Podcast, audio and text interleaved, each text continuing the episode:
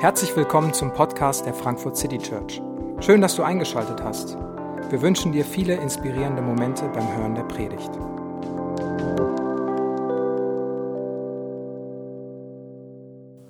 Hallo, mein Name ist David, ich bin einer der Pastoren hier in der Frankfurt City Church und wir beginnen eine neue Reihe. Wir beginnen eine Reihe zum Buch der Psalmen. Und ich muss persönlich sagen, dass das äh, Buch der Psalmen äh, immer ein bisschen schwer zugänglich für mich war. Also ich mag Geschichten oder so inhaltlich theologische Diskussionen und Argumente, wo es, wo es Klarheit gibt und klare Aussagen die Psalmen mit all ihrer Lyrik und all ihren Bildern, all ihren Emotionen, das war mal was, wo ich relativ wenig Zugang zu gefunden habe.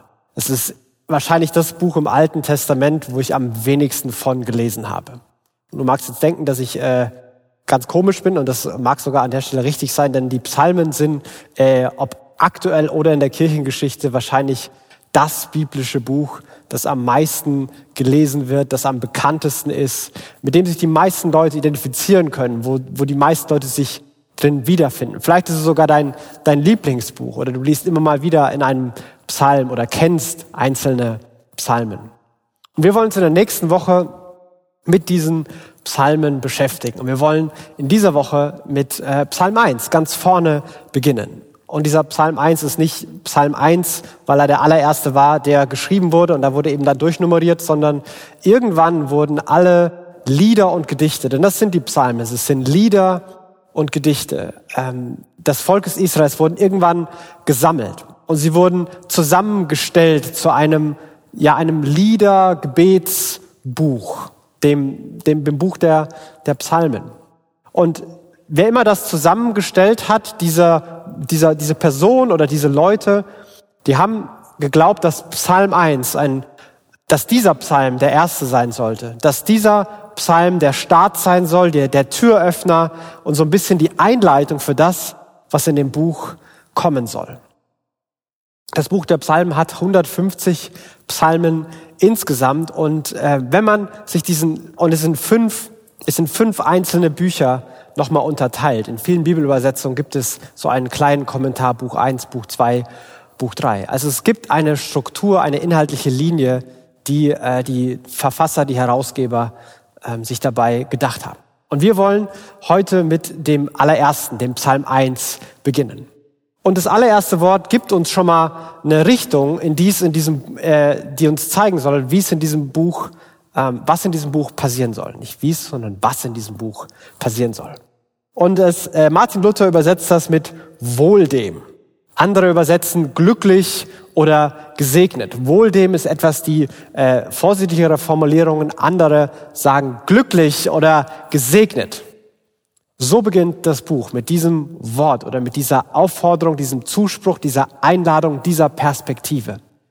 Wohl dem, glücklich, gesegnet.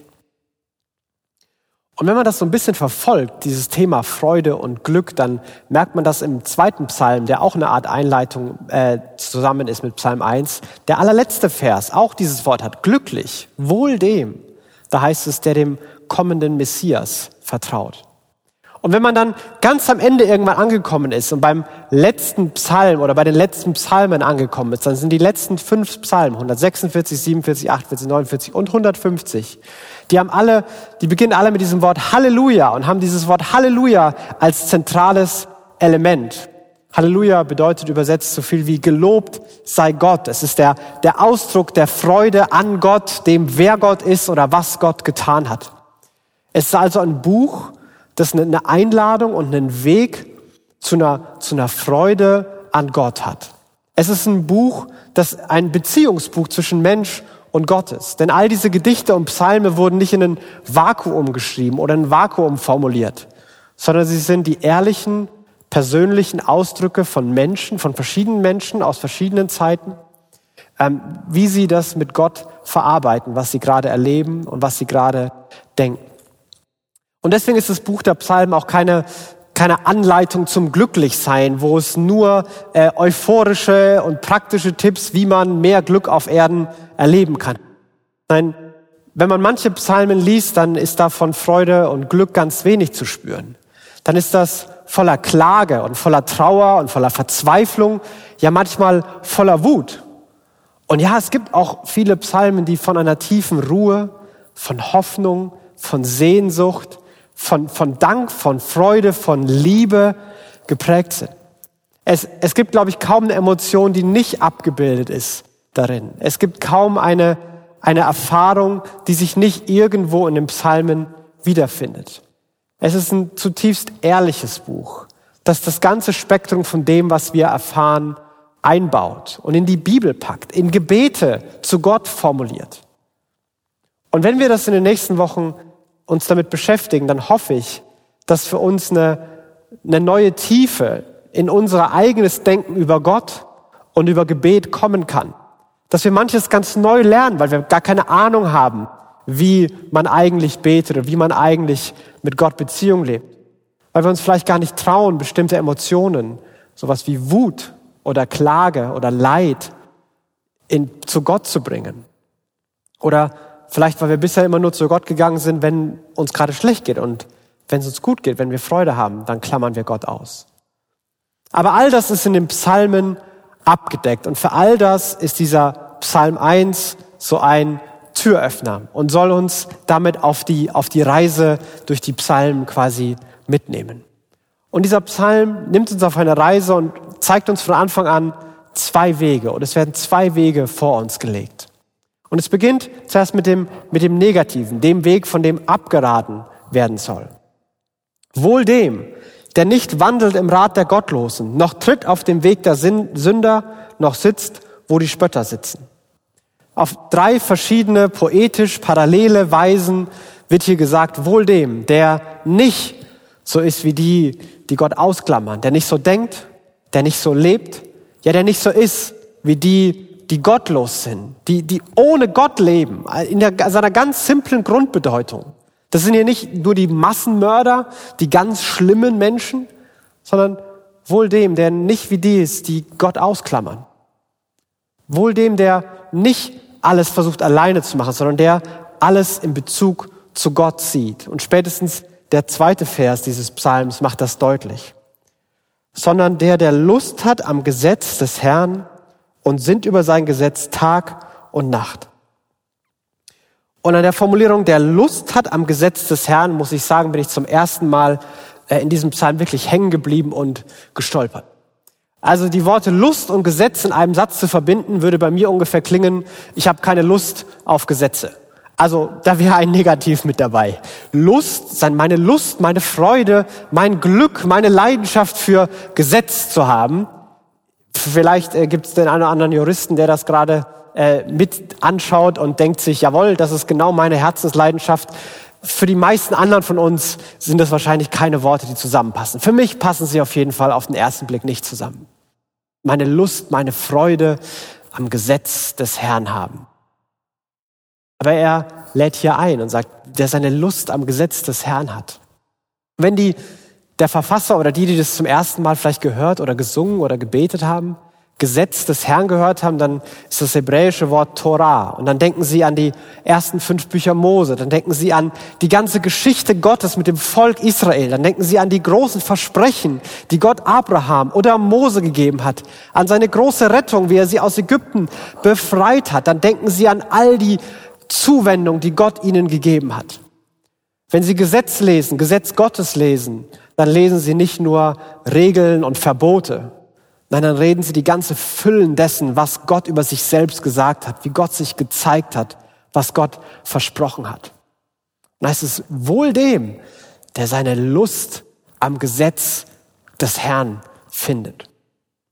Und ich finde, hier werden auch zwei Dinge verbunden, die wir oder die ich auch oft trenne. Hier geht es um, um Lust, um, um Freude, um, um Leidenschaft, um, um Emotion. Das, das hat mit meinem Herzen zu tun. Und hier geht es um das Gesetz des Herrn, da geht es um, um Inhalt, um Wahrheit, um mein Verstand. Das hat mit meinem Kopf zu tun. Es werden Kopf und Herz werden miteinander verbunden. Die Psalmen wollen kein Buch sein, das uns nur Wahrheit und Inhalt vermitteln will, das es richtig zu analysieren und richtig zu verstehen gilt. Nein, die Psalmen wollen auch erlebt werden. und wollen emotional andocken.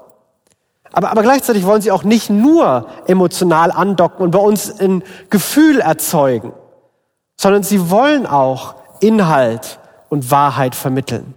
So wie auch heute jedes gute Gedicht oder jedes gutes Lied das tut. Da geht es um Inhalt, aber auch um Emotionen. Toller Text mit schlechter Musik ist, ist, ist nicht gut. Und genauso ist gute Musik mit einem sinnlosen Text ist auch nicht gut. Wenn das zusammenkommt, wenn Kopf und Herz gemeinsam angesprochen werden, dann beginnt in uns ein etwas zu entstehen. Dann beginnen wir als, ja, als ganzer Mensch daran teilzunehmen. Und es ist die Einladung, mit deinem Denken, allem, was du bisher denkst, und mit deinem Fühlen, alles, was du bisher fühlst und gerade fühlst, beides zusammenzupacken, dich mit auf die Reise zu machen, in dieses, in dieses Buch, in diese Psalmen hinein. In diese alten Gedichte und Lieder. Wohl dem, der Lust hat am Gesetz des Herrn und sinnt über sein Gesetz Tag und Nacht. Der, der immer wieder, auch in seinem Alltag, Tag und Nacht, diese, diese Gedanken, diese Lieder, diese Gedichte vor Augen hat. Der es nicht nur einmal analysiert und sich denkt, gut, habe ich verstanden, sondern der sich davon prägen lässt. Da hat es eine ganz praktische Komponente. Und dazu will ich später auch noch ein paar Vorschläge machen, wie wir das vielleicht machen können. Es sind, es sind Inhalte, es sind Zeilen, es sind Texte, die unseren Alltag prägen sollen. Und wenn sie das tun, dann gibt es hier ein, ein Bild, das aufgerufen wird, was dann passieren kann oder was dann passieren soll. Dann heißt es, der ist wie ein Baum, gepflanzt an den Wasserbächen, der seine Frucht bringt zu seiner Zeit und seine Blätter verwelken nicht. Und was er macht, das gerät wohl. Er ist wie ein Baum gepflanzt an den Wasserbächen, der seine Frucht bringt zu seiner Zeit. Seine Blätter verwelken nicht und was er macht, das gerät wohl. Wenn du diese Zeilen liest, dann äh, kommt dir vielleicht ein Bild in den Kopf. Wie stellst du dir das vor? Wie ein Baum, der am Wasser gepflanzt ist mit grünen Blättern. Und ähm, ich, ich, wenn ich das lese, dann ist mir immer so eine, so eine idyllische, ja fast äh, etwas, etwas romantische Landschaft gekommen mit so einem, alles ist grün und ein paar Blümchen hier und da und dann gibt's so ein, so ein schönes kleines Bächlein und da ist dann dieser, dieser Baum und der ist einfach ein, der schönste Baum und ein toller Baum und was immer ein Baum auch schön und toll macht, aber es ist dieser, dieser ganz besondere, idyllische Baum an diesem tollen Bächlein. Und das haben wir vielleicht dabei vor Augen. Aber die, die Leute, die das zum ersten Mal gelesen haben oder auch verfasst haben, vielleicht hatten sie ein anderes Bild vor Augen oder wahrscheinlich hatten sie ein anderes Bild vor Augen, weil ihre Lebensrealität eine andere war. Für sie sah das wahrscheinlich eher so aus. Da ist relativ wenig von der idyllischen grünen Landschaft zu sehen. Da ist auch relativ klar zu sehen, wo der Fluss ist und wo er nicht ist. Und da ist auch wird, glaube ich, auch das Gefühl des Psalmes ein bisschen deutlicher, als wir das mit dieser idyllischen Landschaft vielleicht können. Denn dann können vielleicht die Fragen aufkommen, ja, ist doch egal, wo man den Baum pflanzt, man kann doch jeder auf seine Weise glücklich werden. Warum muss es dann immer auf, auf Gott fokussiert sein, auf diese bestimmte, diese Engführung, ist sie denn notwendig? Ich glaube, diese Fragen würde man sich in dieser Landschaft vielleicht nicht stellen. Ja, natürlich ist es notwendig, am Wasser gepflanzt zu sein.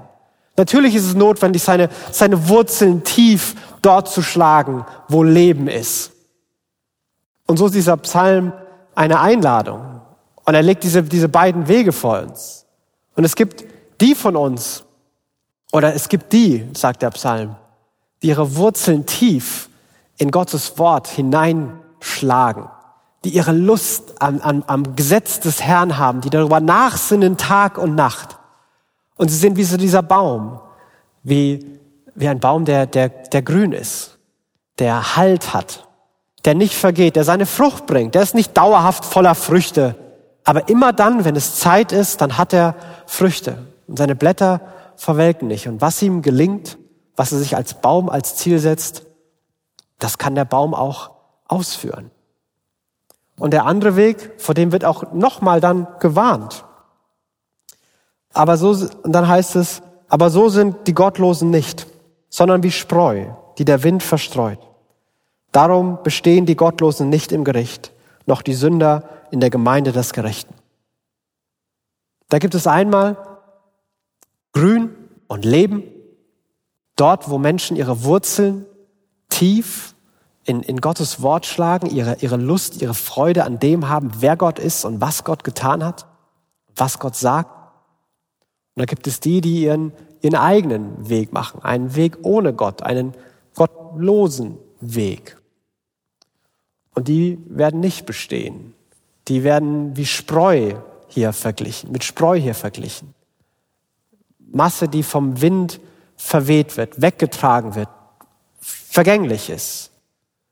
Leben und Freude und grüne Blätter auf der einen Seite und Vergänglichkeit und welke kaputtes Spreu, das weggeblasen wird auf der anderen Seite. Diesen, diesen Weg, diese, diesen beiden Wege legt der Psalm eins vor uns. Und er ist eine Einladung in dieses Buch hinein. Er ist keine Standortbestimmung. Er ist nicht, bist du Baum, bist du Spreu und wenn du äh, kein Baum bist, dann brauchst du gar nicht weiterlesen. Nein, darum geht's gar nicht. Es ist eine Einladung hinein in diese Psalmen. Denn die Psalmen sollen selbst genau das bewirken. Ja, sie sind Meditationen, Gebete, Lieder, die sich mit dem Wort Gottes beschäftigen. Es ist die Art und Weise, wie die Leute damals, ja, wie Jesus selbst, Wort Gottes, Wahrheiten über Gott gelernt hat. Lieder, die man im Alltag gesungen hat. Gedichte, die jedes Kind aufsagen konnte. Es ist was ganz Praktisches, was ganz Persönliches. Die Psalmen sind voll von Erinnerungen daran, was Gott getan hat. Erinnerungen an Gottes Versprechen. Und gleichzeitig werden sie mit der menschlichen Realität konfrontiert. Und deswegen gibt es auch manchmal solche, solche Spannungen innerhalb der Psalmen, dass Emotionen aufeinandertreffen, die, die wir auf den ersten Moment gar nicht miteinander assoziieren. Aber das passiert, wenn die Realität Gottes auf unsere Realität trifft.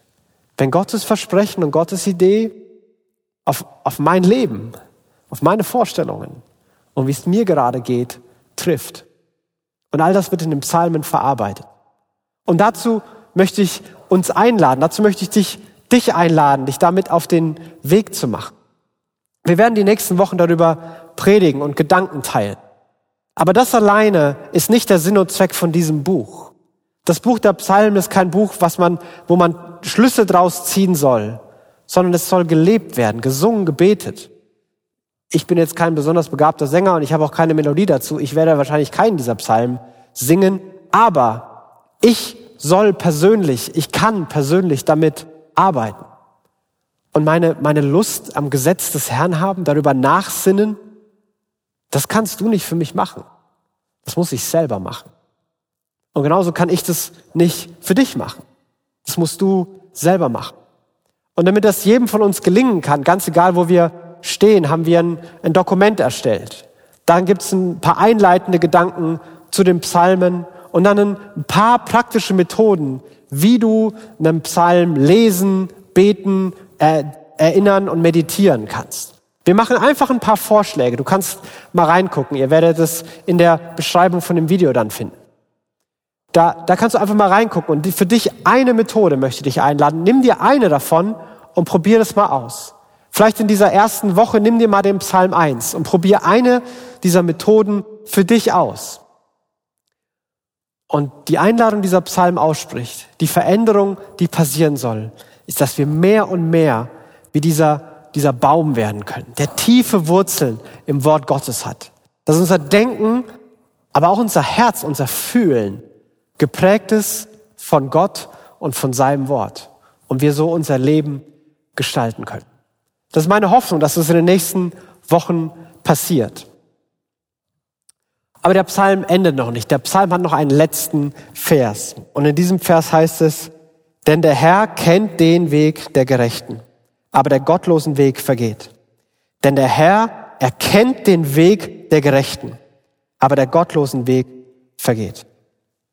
Wenn es hier heißt, dass Gott den, den Weg kennt, dann ist das eine sehr persönliche, sehr vertraute Formulierung.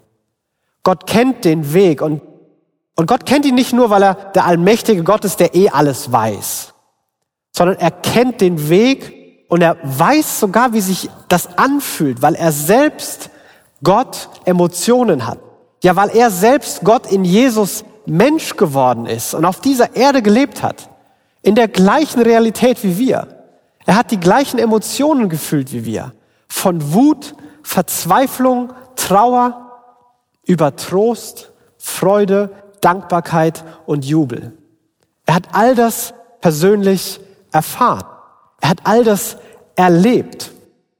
Und er hat es erlebt und er auf diese Welt gekommen, hat sich mitten in all das hineingestellt, was wir auch, was wir auch erleben, weil er eben nicht der Gott ist, der irgendwo in der Ferne ist und sagt, mal gucken, wer zu mir kommt und wer es bis sich bis zu mir durchkämpft, dem helfe ich. Sondern es ist der Gott, der selbst in die Welt gekommen ist. Ich möchte, dass ihr meinen Worten wirklich vertraut. Ich möchte, dass ihr an meinen Worten echte, tiefe Freude findet, weil ich euch liebe. Und ich zeige euch, dass ich euch liebe. Und ich zeige euch, wie involviert ich in eure Leben sein will, indem ich selbst auf diese Welt komme und mitten in dem Chaos bin und bestehe. Und so ist Jesus gekommen und hat all das erlebt.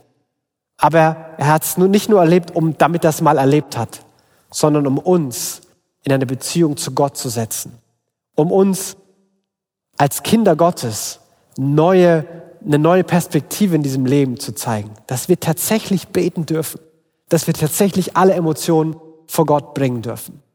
Und genau daran, was Jesus für uns getan hat und dass wir dadurch in einem Bund, in einer Beziehung zu Gott stehen und beten dürfen, was immer wir denken und fühlen. Dass diese Psalmen auch unsere Gebete werden können. Daran erinnern wir uns, wenn wir Abendmahl feiern. In der Nacht, in der Jesus verraten wurde, da nahm er das Brot. Er dankte Gott dafür, er brach es in Stücke und sagte, das ist mein Leib. Nehmt und esst zu meinem Gedächtnis. Erinnert euch daran, dass ich euch liebe. Erinnert euch daran, dass alles, was ich gesagt habe, das habe ich gesagt, damit eure Freude vollkommen wird. Und danach nahm Jesus den Kelch, dankte Gott auch dafür und sagte, dieser Kelch, das ist der neue Bund, besiegelt mit meinem Blut. Nehmt und trinkt. Tut das zu meinem Gedächtnis. Erinnert euch daran, dass ihr jetzt Gottes Kinder seid. Dass ihr in dieser Beziehung zu ihm steht. Dass mit allem, was ihr fühlt, mit allem, was gerade ist, dass ihr mit allem zu Gott kommen dürft. Ihr müsst nichts mehr verstecken, nichts mehr irgendwie geheim halten. Denn Gott ist mit liebevollen Blick in deinem Leben involviert. Und daran erinnern wir uns, wenn wir Abendmahl feiern, was Jesus für uns getan hat. Ich möchte beten. Jesus, ich bitte dich, dass jetzt dieser Moment, aber auch die nächsten Wochen, ähm, auch da, wo wir ganz persönlich und praktisch uns diesem Psalm nähern, dass es für uns Momente werden, wo unser Glaube, unsere Beziehung zu dir stärker und tiefer wird. Ich bitte dich, dass wir erfrischt werden. Ich bitte dich, dass wir was Neues lernen, was wir bisher vielleicht noch nie gesehen haben. Ich bitte dich, dass wir uns trauen, manche Emotionen, die wir vielleicht bisher ausgeklammert haben, mit in die Beziehung zu dir zu bringen. Dass wir auch unser Scheitern mit in die Beziehung zu dir bringen und vor dir nicht performen. Wir bitten dich für, für Ehrlichkeit. Und wir bitten, dass wir deine Liebe und deine Größe erleben können. Und dass es uns stärkt, dass wir tiefe Wurzeln schlagen können und wir dadurch aufblühen und aufleben. Ganz egal, wie die Umstände sind. Denn wir wissen, dass du unser Gott bist und du uns liebst. Amen. Wir hoffen, die Predigt hat dich inspiriert. Wenn du uns kennenlernen möchtest, dann schau einfach mal auf unsere Homepage www.frankfurtcitychurch.de oder besuche uns in unseren Gottesdiensten. Bis dann!